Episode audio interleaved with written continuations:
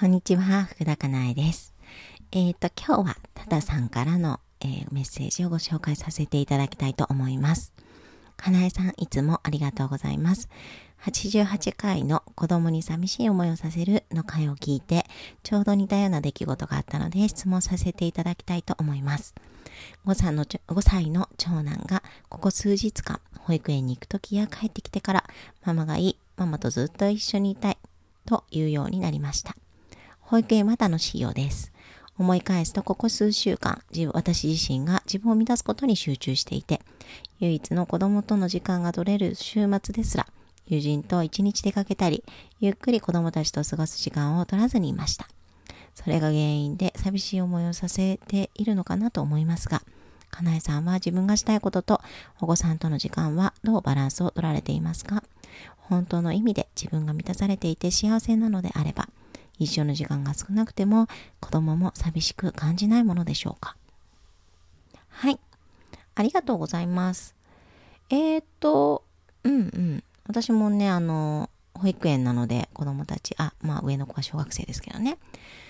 ママがいい、ママと一緒にずっといたい、みたいなことはね、あの、もちろん言いますよね。うん。で、私との時間がもちろん、取れていない時に言うこともありますよね。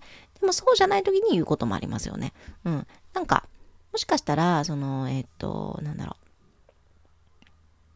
自分を満たすことに集中しているとか、あとは子供との時間が取れる週末に、えっ、と、友人とね、一日出かけたりしている、そのことに対しての罪悪感とか、そういう自分でいいのかな？大丈夫かな？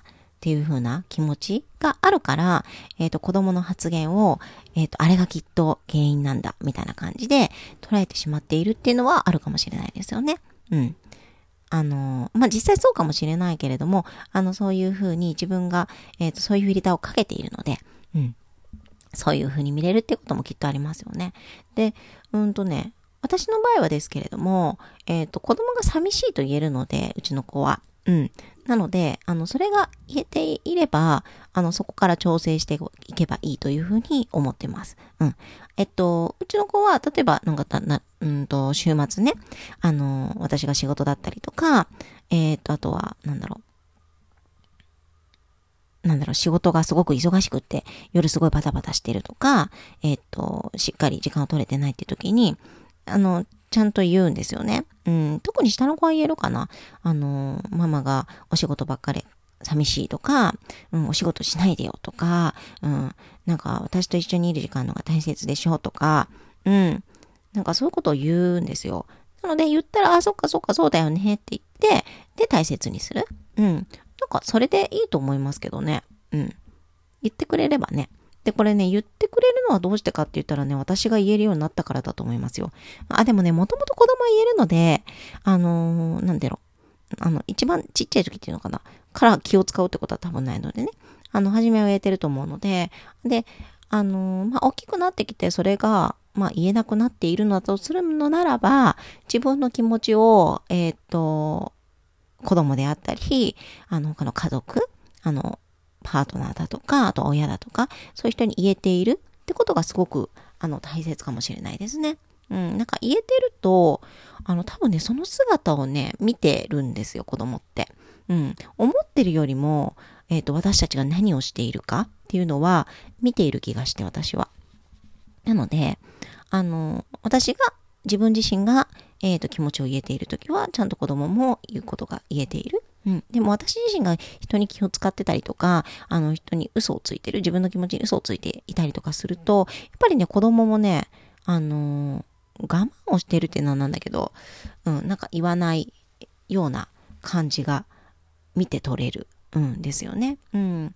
だから、うん、言えていればまあいいんですよね。うん。で、ね、あのー長男さんはママがいいとか、ママと一緒にずっといたいっていう風に言えるということなので、ここ自体は全然問題ではなくって、うん、なんか、そこからじゃあ私はどうしたいかな、どれぐらいのバランスで、えーっと、なんだろう、子供と関わるとかね、あの、お友達と関わるとかしたらいいかなって考えればいいだけなので、うんうん。全然なんか、これ自体は問題でも悩みでも何でもないんですよね、実はね。うん。ただの出来事。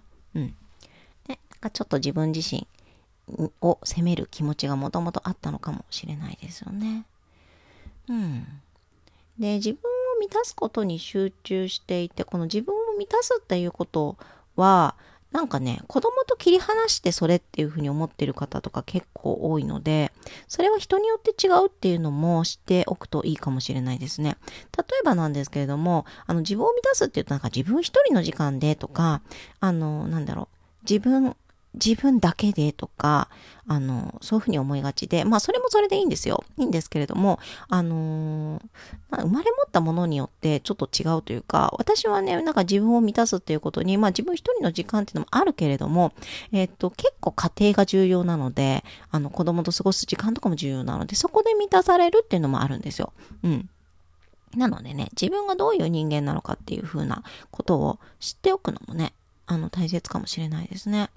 うん。で、あの、ご友人との時間がすごく楽しく過ごせたのであれば、まあそれはそれでいいですよね。で、子供にありがとうって、あの、お友達と過ごせてママすごく楽しかったっていうふうに、うん、伝えてあげるとかね。それでいいかなと思うんですけどね。うん。うん。子供たちと過ごす時間をゆっくり取れない。ゆっくり取るっていうことを子供が望んでいるかどうかもわからないので、それも聞いてあげてもいいかもしれないですよね、子供にね。うん。どういうふうに過ごしたいとか。うん。で、もちろん子供だけに聞くわけじゃなくて自分もですね。うん。で、自分がやりたいことで子供がやりたいっていうのが一番じゃないですか、当たり前なんですけど。うん。で、子供がやりたいことが自分がやりたいことだったら、うん、なんかそれって苦しさになったりとか、うん、なんだろうな、苦しい状態になってしまうことも多いので、まずは自分がやりたいことで子供と会うことっていうのを探すといいのかなと思いますね。これママ角でもね、前に自分を知る質問でね、あのー、そう、あの、コメントじゃないや、投稿させてもらったんですけど、うん。そうそうそうそうね。本当の意味で自分が満たされていて幸せであれば一緒の時間が少なくても子供も寂しく感じないものでしょうか。これは多分違いますよね。だって自分と子供違うので、うん。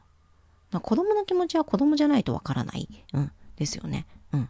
だから自分が満たされていれば子供が幸せというか寂しく感じないというのはそれはなんか違うかな？子供は寂しいと感じる時もきっとあるでしょうね。ただ寂しいと思っても、えー、っと、寂しいと言えるので、そこで問題解決というか、うん。全然そこが問題にはならないですよね。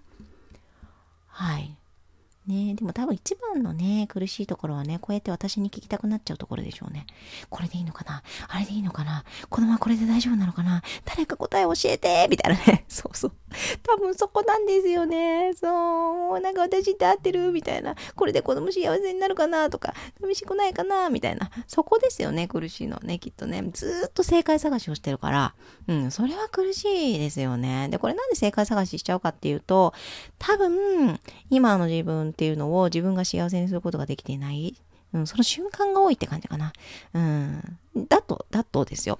今の自分が幸せじゃないと、あの、やっぱりね、過去に原因を求めたくなるんですよ。あの時のあれがこうだったから私はこうなんだとか、私が今こんな子育ての仕方をしているのは、あの時のあれが原因なんだとか、うん、こんなになんかこう、いつもいつも悩んで正解ばっかり探しているのは、あの、こういうふうに育てられたからだとか、この学校の教育がこうだからだとかね。そういうふうに思ってることが多分あって、うん。で、そうやってなんか過去に、過去っていうのは結局まあ誰かとか何かに原因を求めてることが多いわけですよね。それがあると、あのー、やっぱり子供も私が幸せにしてあげなきゃとか、うん、そうそうって思ってしまう。うん。そうで、今がね、自分が幸せだと、あのー、まあ、過去とか、まあ人とか何かとか、別にどうでもいいよね。だって結局幸せになるしっていうふうに思えるんでしょ。うん、なんか、なんか噛んだけど、ごめんなさい。うん、幸せになるしって思えるので、子供のことも大丈夫っていうふうに思えるようになるんですよね。うん、だからね、結局、悩まなくなる。うん、問題だとも感じなくなる。ですよ。うん。子供がどうであれ、あ、まあなんか結局私も這い上がったし、私も今幸せだし、まあ子供もそれなりに幸せに生きられるような術を身につけて幸せになれるよね、みたいな。あの、残ってることとかもね、あの、子供にとって必要なことなのかなとか、うん。これがなんかこう未来に生きていくのかなっていうふうに思えたりとかね、するので、はい。あの、今の自分を満たすっていうことっていうのも、あの、やっぱり心がけてもらえるといいのかなと思います。この今の自分を満たすっていうのも、えー、っと、そのね、今、今だけを見ていく。あの、その、なんて言うんだろう。週末にとかじゃなくって、あの、細やかにもっと見ていくってことですね。一日の。あの、9000回ね、人は選択をするっていうふうに言われているので、一日に。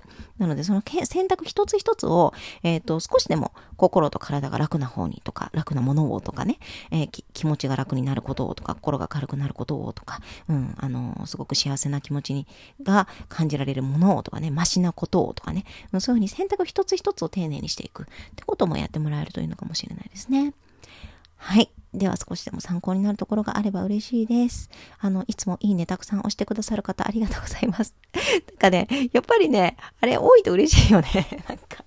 私なんか自己満足で幸せになれるタイプらしいんですけど、先生術的には。うん、だけれどなんかいいねたくさんあるとやっぱり嬉しい。